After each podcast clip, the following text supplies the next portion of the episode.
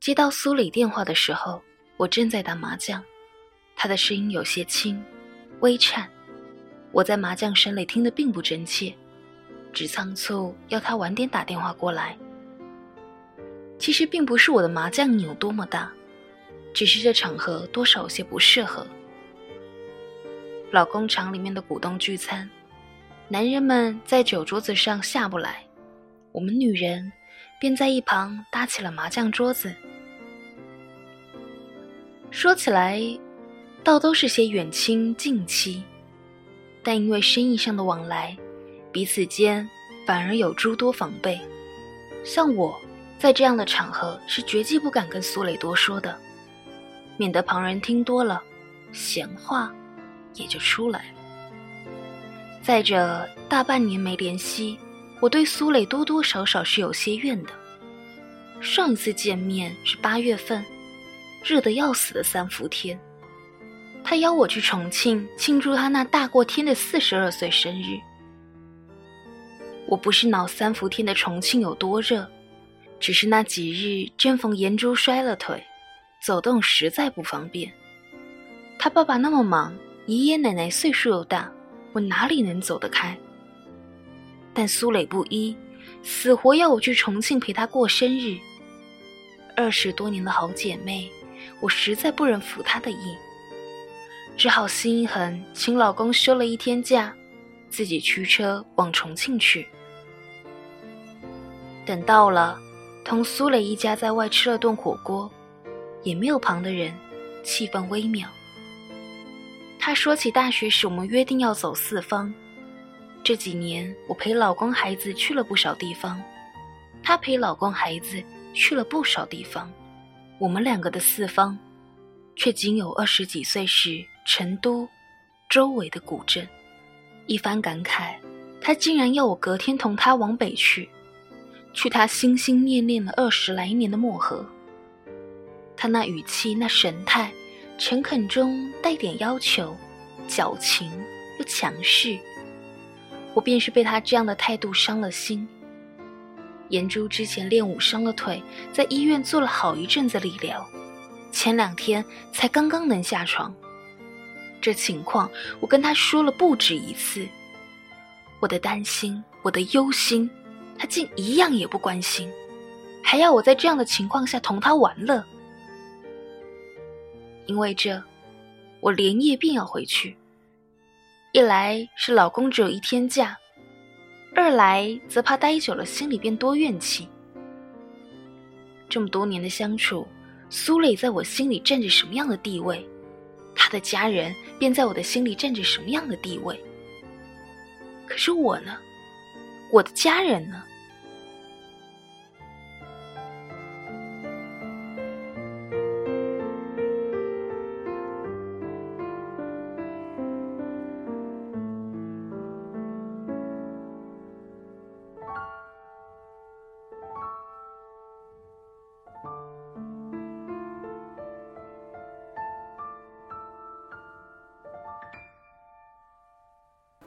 因为上一次的不欢而散，我跟苏磊倒是冷静了近半年没联系。事实上，我们平时的联系也不多，一个在成都，一个在重庆，孩子都是十七八岁，工作又高低不就，实在没有闲情和闲时去电话八卦，或者奔波相见。通常是有事说事，老公身上的心。孩子惹的闹心事，总要生活有点不顺，才有心思去打个半长途的电话。若要见上一面，则需要更多的契机与铺垫。上次我从重庆回来，苏磊倒跟怄气一样，十天半月不联系我。我想着，既然他都端着，那么我也便先稳着。这样一端一稳，半年就过去了。所幸这半年没什么闹心的事，正成全了我们的互不搭理。而苏磊那天的电话，晚点并没有再过来，我则因为玩得太累，当天回去也没记起这事儿。等再想起时，已经又过了四五天了，我连忙给他回了电话。他的声音跳着窜入我的耳朵里：“问：“你猜我在哪儿？”人就有些颤，虽然透着十足的欢快，我却还是听出了虚弱。疑问还来不及出口，他便哈哈笑着：“我在漠河。”他快乐的声音让我有些失落。约好我们做的事，换成你们或他们，原来也未必会有不同。我知道，那是他想去的地方。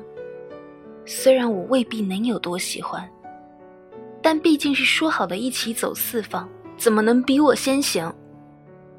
这样的怪罪在我心里泛起小涟漪，原想问他是不是冻坏了，话到嘴边，却吐不出去。到头来，这阔别半年的通话，竟只有不到两分钟。他说长途贵。先挂了。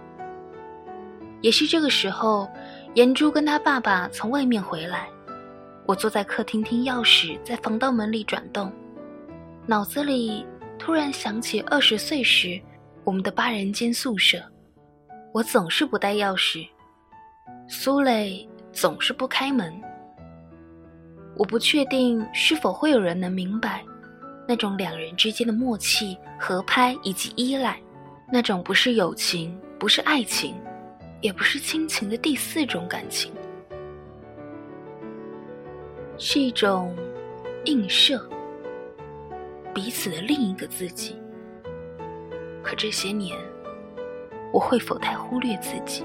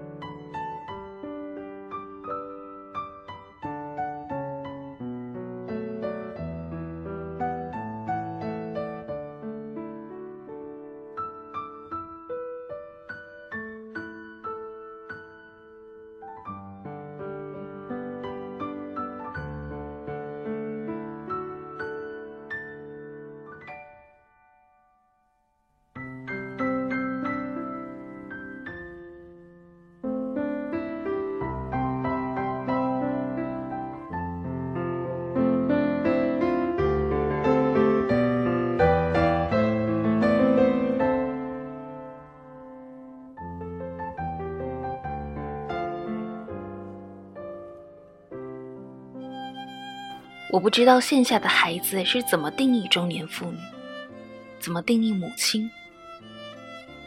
但在我十七八岁的时候，只觉得中年妇女都是唠叨的，而母亲都是悲哀的。那时候的母亲留给我最深刻的印象是碎碎念：父亲的不是，我的不是，爷爷奶奶的不是，叔叔伯伯的不是。我那时觉得母亲实在太刻薄了，没有朋友，不懂理解，和谁都处不好。等我到了这个年纪，才开始渐渐明白，母亲并非不懂理解，也不是真的刻薄，只是女人，三十到底，四十出头的女人，但凡有个孩子，总免不了处处为他争取最好，而中年妇女们唠叨。妈妈们没有朋友，正恰巧是因为她们有了家庭，有了丈夫，有了孩子。女人们心再大，图的也还不是一个归宿。妻子是归宿的一种，而母亲，则是最终归宿。我以前总庆幸自己在这把岁数还能有个苏磊这样的姐妹，现在回过头去看看。我们这些年的相处，实在没有姐妹的作风。我跟她的话题、娱乐活动，始终都围绕着孩子、丈夫、家庭。我们再也不曾只有我们的相处。我不知道我们是老了，还是自以为找到了归宿。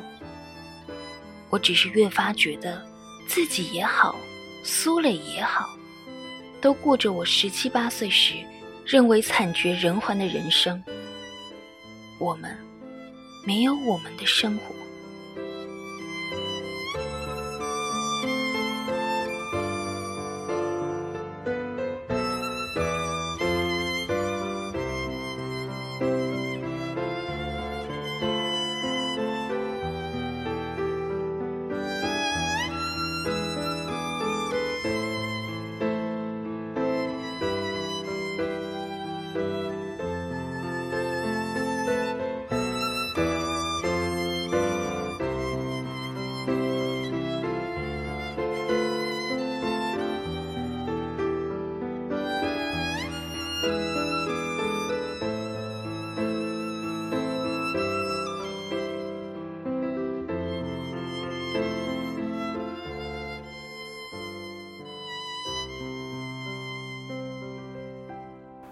任何事都是一开始就会有苗头的，像这个你觉得是故事的故事，像苏磊八月份的反常，或者说苏磊八月份的反常，正是这个故事的苗头。我们的生活不会有摄像机二十四小时对准你，所以你无法发现有很多错过，很多遗憾，很多悔不当初。就像韩剧里一个上电梯，一个下电梯那样，明明转个身、回个头、侧个脸就能抓住的，兜了一大圈，竟然要失去。这要怪生活的魔力，还是我们太不在意？那是我怀疑人生的第四天，临近黄昏的四五点，燕许来了电话，她叫我许阿姨，声音冗长而凄冷。孩子是苏磊一手调教出来的，斯文内敛，像他年轻时憧憬的样子，是个隐忍的小绅士。年纪比颜珠小，但处事为人没有一样不比颜珠强。我从前总怨苏磊剥夺了孩子的童真，他不以为耻，反而得意，说：“我肚子里出来的，由不得他不成熟。”而这一刻，这个打小不见喜怒的孩子，用一种近乎哭腔的声音叫着我。我问他怎么了，他只是默着，不出声，没响动。隔着没有线的电话，我看不见他的表情，也猜不出他的情绪。十六岁的孩子会为什么脆弱？我实在没有一个发达右脑，所以绞尽脑汁去胡说。也没能迎合他要说出的话，想必是终于受不住我那些关于失恋、打架的轰炸，燕许又喊了我一声。待我停下来，他才低低吐出一句：“妈妈想见你。”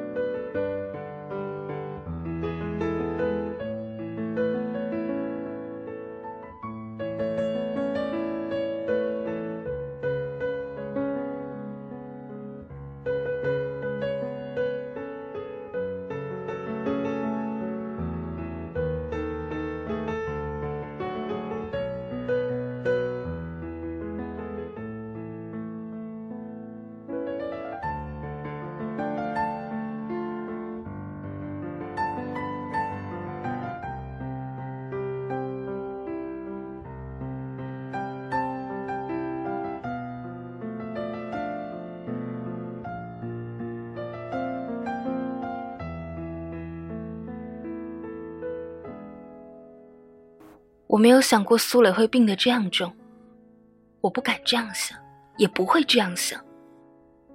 我原先看着苏磊的小说，他总爱写，人生是有时辰的。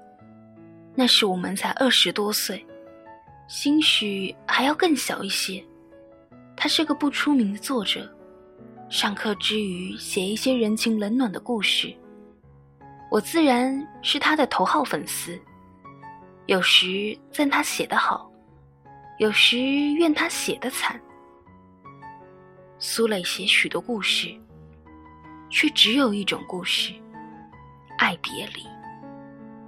在他眼里，但凡感情，总是不长久，这是命数。也是人之归宿。他说：“人生是有时辰的，未能分开的，都是还不到时辰。”我从来不会去设想天长地久有时尽。我是个有贪恋的人，我贪恋年轻，贪恋温情，贪恋和苏磊的冷战、热吵、小打小闹。我的设想里，我们会一起老。而不是在分水岭的年龄，走出分水岭的岔路。我不敢想。等我踏着风雪赶到漠河，凛冬十二月已经过去一半。苏雷躺在异乡的病床上，在暖气和加湿器的阴影里潮红着脸。他已经瘦得只剩骨架。原先自嘲脸大如满月的人。如今一张脸渗人的只有面皮和眼洞。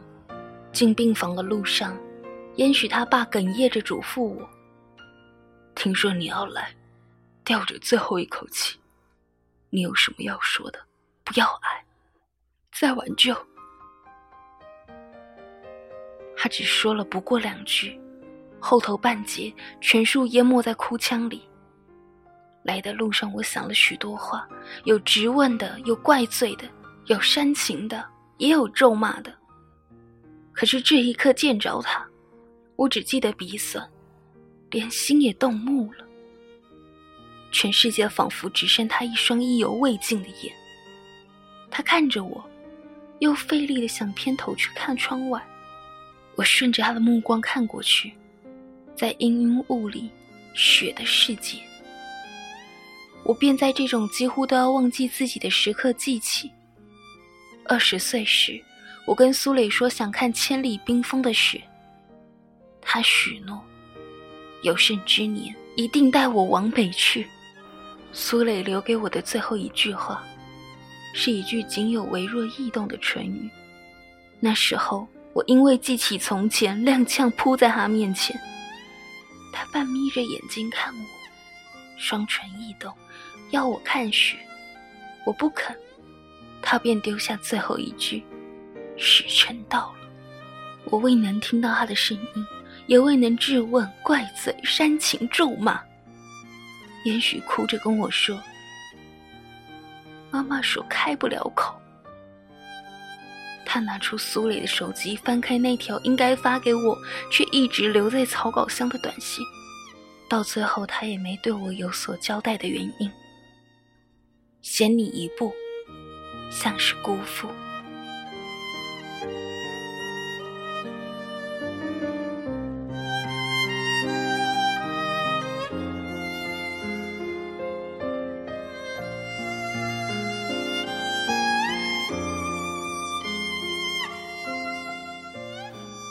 年轻时以为感情是 you jump, I jump。到了这把岁数，到苏雷去了。才逐渐体会了 Rose 上了岸的真正含义。除了不辜负 Jack 那份舍身取义的救，更动人的是，因为你去了，所以我才要好好活着。你不能看的，你不能尝的，你尚未体会的，我都一一用心记着，把替你那一份用心活出来。只是一个人实在不好过，你大概要疑惑我称呼自己为一个人。可是这世间若没有另一个自己，那拥有再多，我也仅是一个人，像失去自己的影子。一个人跌跌撞撞，却不知道该往哪个方向。要了许多东西，却不知道是否有属于自己的东西。栖息了这么多年的归宿，却突然不确定是不是归宿。人的一生，不应该只是成为妻子、丈夫、母亲、父亲。